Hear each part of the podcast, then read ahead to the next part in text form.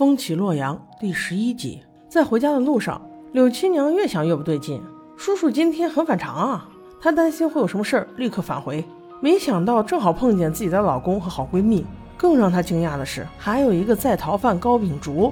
他们三个都面面相觑，看着自己叔叔的尸体。她哇的一声扑了上去，抱在叔叔身上嚎啕大哭。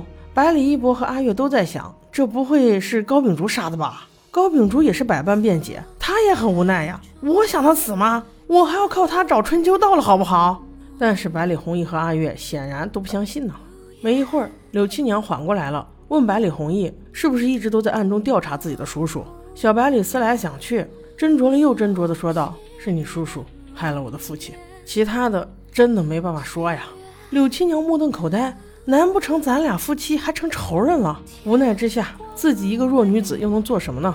只能终日以泪洗面了。嗣后，在朝上，武萧爵给圣人汇报了这个事儿的来龙去脉。圣人顾念柳家世代名门望族，况且和朝中官员关系也是极其复杂，万一处理不好的话，很可能引起一场动荡啊。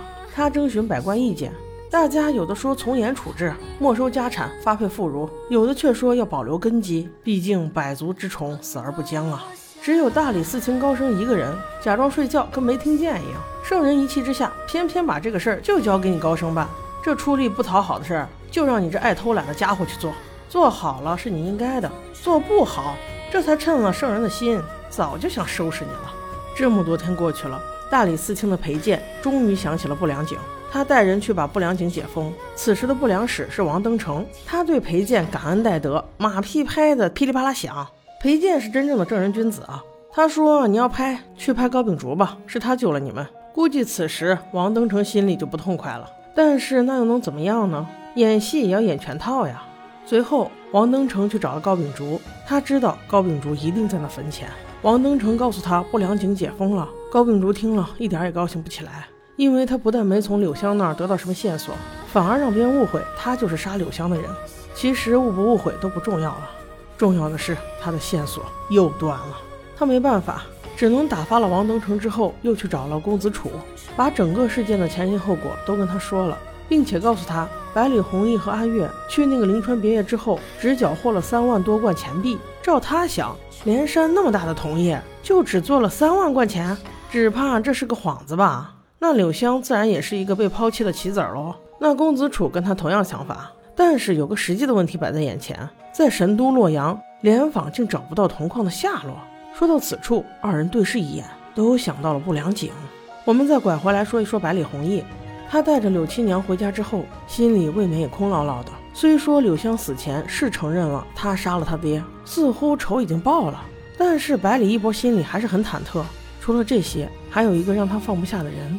那就是不吃不喝的柳七娘。此时的小直男也经受不住这样的折磨了，最终还是在申飞的劝说下，想去安慰一下柳七娘。但是当他过去的时候，站在门外，听见房里低声的哭泣声，他却又将已经迈入屋内的半条腿抽了回来。唉，他俩也算是隔了一层的仇人了。虽说关系都不大，但是这时确实也不好四目相对呀。新娘的丫鬟过来给她送鸡汤的时候，告诉她，刚才小白里过来看过你。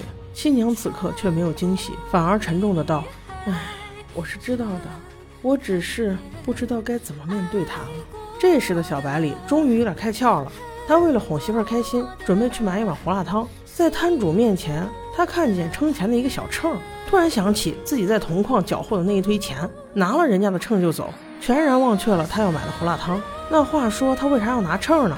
原来他也觉得不对劲，他怀疑假钱偷斤短两，但回去一称，不但没缺，反而更多了。你说有人这样做生意吗？做假币的比真币做的还真，这明显不对劲嘛。那也就是说，他们所找到的铜矿就是一个幌子。那真正的铜矿到底在哪儿呢？百里一博开启他的神大脑，把事情从头到尾又捋了一遍，终于意识到铜矿的下落才是所有问题的关键。那这么长时间，只有一个地方他没找过。就是不良井，那就动起来吧。下一秒，他就出现在了不良井。他给一个穷小孩买了一块大饼，就打听出来了不良井最近进了什么陌生人。于是顺藤摸瓜，让他找到了真正的藏铜之处，竟然是一个庞大的驻兵房。他这样只身入虎穴，必然会带来麻烦。之后又将怎么化解呢？我们下集再说。